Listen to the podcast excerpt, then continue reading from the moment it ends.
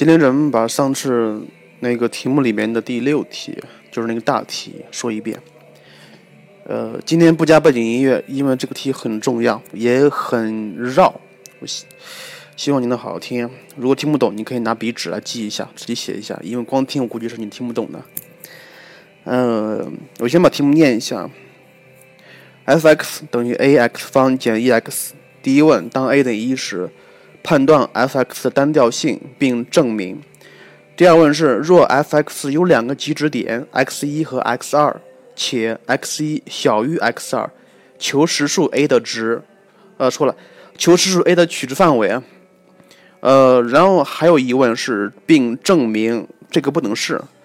证明这个不能是，咱们先不证明，它比较困难一些。如果你有兴趣，你可以私信给我，我在节目里面就不录最后那个小问了。证明了的东西。首先讲的时候，先回顾一个知识点，就是说导数部分考什么东西？导数部分有两个知识点需要重点记忆一下。两句话：第一，导数就是斜率，导数就是斜率。至于为什么，你可以听我以前的节目里面会讲到的。第二点，导数的导数和原函数的关系是什么呀？导数的呃导函数的正负性决定原函数的增减性。记住了吗？导函数的正负性决定原函数的增减性。另外，这个题目会用到一个新思想，就是求二阶导。求二阶导，一般来说，文科考试里面不会让你求二阶导的，理科才会出现。但是这个题目里面，第一问和第二问都出现了二阶导，所以我需要你好好的记一下，好好的记一下。什么时候会用到二阶导？是因为咱们用一阶导的时候。一阶导是用来判断符号的正负性的，是不是？然后进而判断增减性。但是，一阶导完之后发现无法判断正负性，所以这个时候咱们继续用二阶导来判断正负性。判断正负性的原因很简单：第一，咱们二阶导求的是最大值和最小值，或者叫极大值和极小值，然后通过这些东西来判断上一步的一阶导的正负性，然后继续再判断上上一上上一步的那个单调性。然后看这个题目，当 a 等于一时，判断 f(x) 的单调性并证明。很简单，按照咱们常规思路，把 a 带进去，然后求导。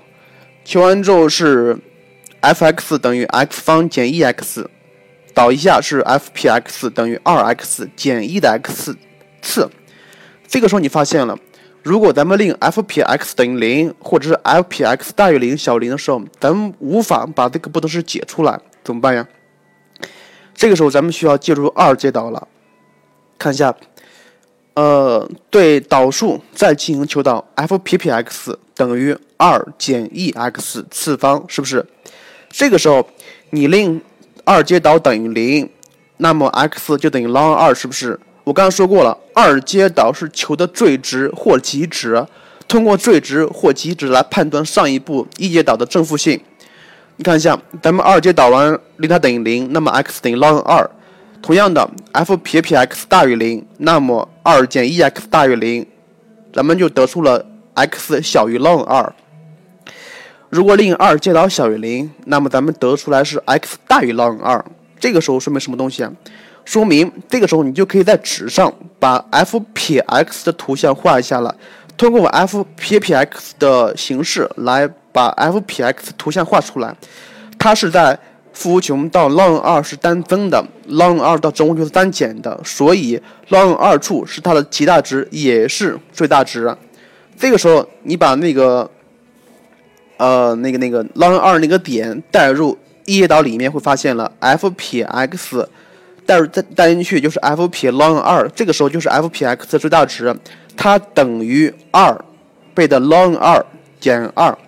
小于零是不是？所以 f 撇 x 的最大值都小于零了，所以剩下的 f 撇 x 永远都小于零的。进而再退上一步，f 撇不是 f(x) 的单调性是永远是单调递减的。再去啊，定义域内是永远是单调递减的。第一问的精髓有没有掌握到？第一，求导，导完之后如果不能判断导函数正负性，那么求二阶导。二阶导是用来求什么的？二阶导是用来求最值或极值的，然后通过这东西来判断上一步一阶导的正负性，进而判断上上一步的导数本函数的单调性。这个题目你自己最好是自己写一写，然后把步骤自己写一下。第二问，若 f(x) 有两个极值点 x 一、x 二，且 x 一小于 x 二，求实数 a 的范围。呃，咱们只讲这一小问，下面这一问就不讲了。你看一下，这个第二问有两个思路，你会想到什么东西啊？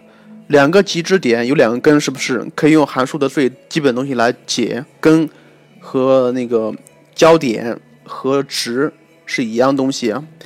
这个题目就是什么呀？就是 f(x) 有两个极值点，那么就是 f 撇 x 有两个根，对不对？那么 f p x 等于 2ax 减 e x 次方等于零，它是有两个解的，两个解在图像上就表示有两个焦点，是不是？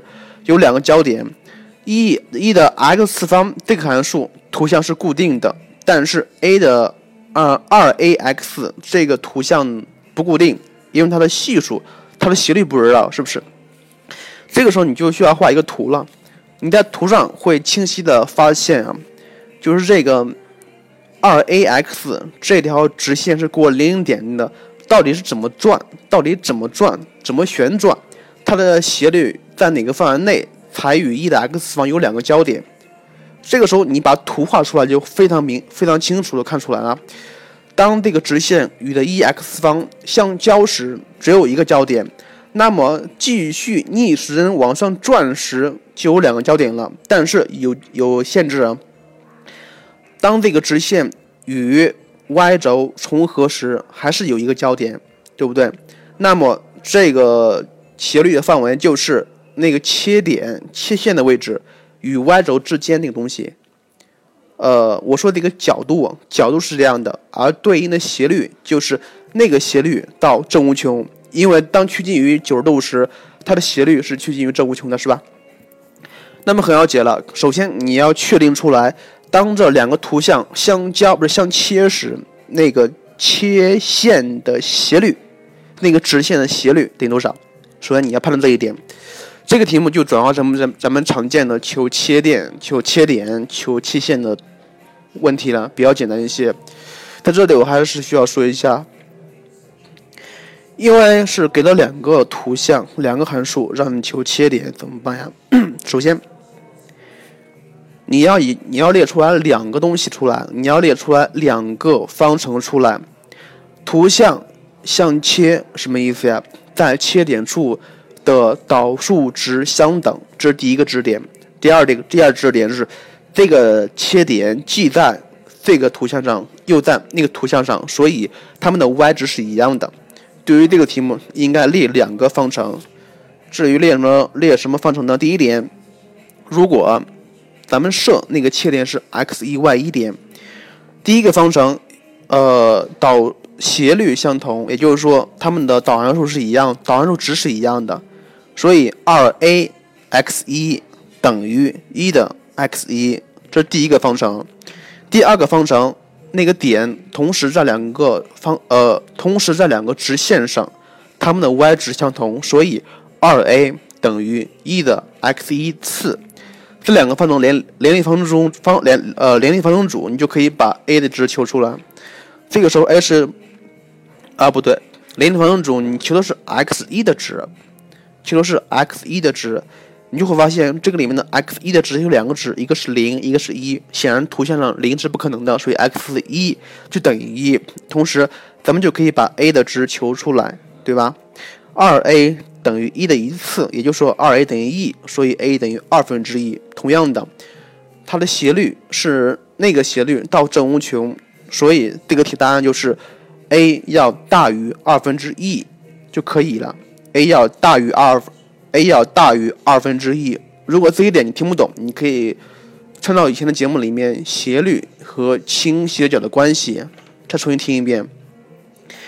然后咱们说第二个思路，啊，继续咱们说第二种方法。刚才打断了一下，第二种方法就是用了二阶导，这种方法稍微有一些高级，适合理科生做，文科生也可以听一下，并不难做啊。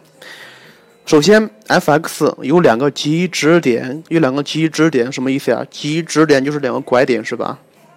所以接下来会想到了 f 撇 x 等于零是有两个焦点的，等于两个焦点的，就是与 x 轴有两个焦点的，是吧？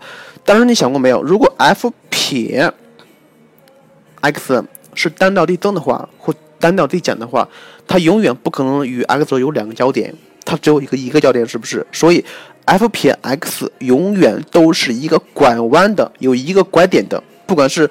呃，往上凸的还是往下凹的，它总会有一个拐点。那么，你看一下，如果它是往上不是往下，哎呀，往上凸的话，也就是说它是一个尖儿的话，如果 f 撇 x 的图像那个尖儿是这样的，但是那个尖儿永远在 x 图哎在 x 轴的下面的话，那么 f 撇 x 永远是没有焦点。只有那个尖儿的值在 x 轴的上面的话，才有是两个焦点的。同样的，它如果是下弯的话，下弯的话，那个尖儿如果在 x 轴上方的话，永远是没有焦点，只有在下方才有两个焦点的，对不对？然后你看一下，这个时候你需要判断一下 f 撇 r f 撇 x 图像是上尖还是下尖。这个时候你需要对 f 撇 x 再进行一次求导，它导完之后是，我看一下。它导完之后是二二 a 减一的 x 次，二 a 减一的 x 次，你令它的二阶导等于零，那么 x 等于 ln 二 a，ln 二 a。同样的判断一下 f f p x 单调性，也就是说令 f p p x 大于零或小于零。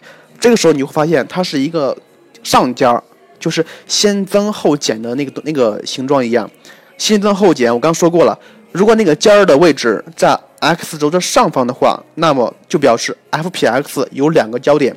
如果那个尖儿的值在 x 轴的下方的话，那么就没有焦点，就不符合题意啊。同样的话，在 x 轴上的话也不符合题意。所以怎么办呢？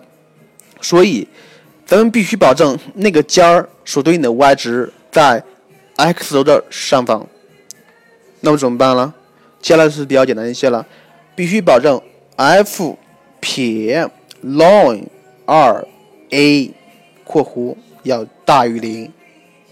F 撇 ln 二 a 的值要大于零，这样就可以把 a 的值解出来。a 是大于二分之一的，a 要大于二分之一的。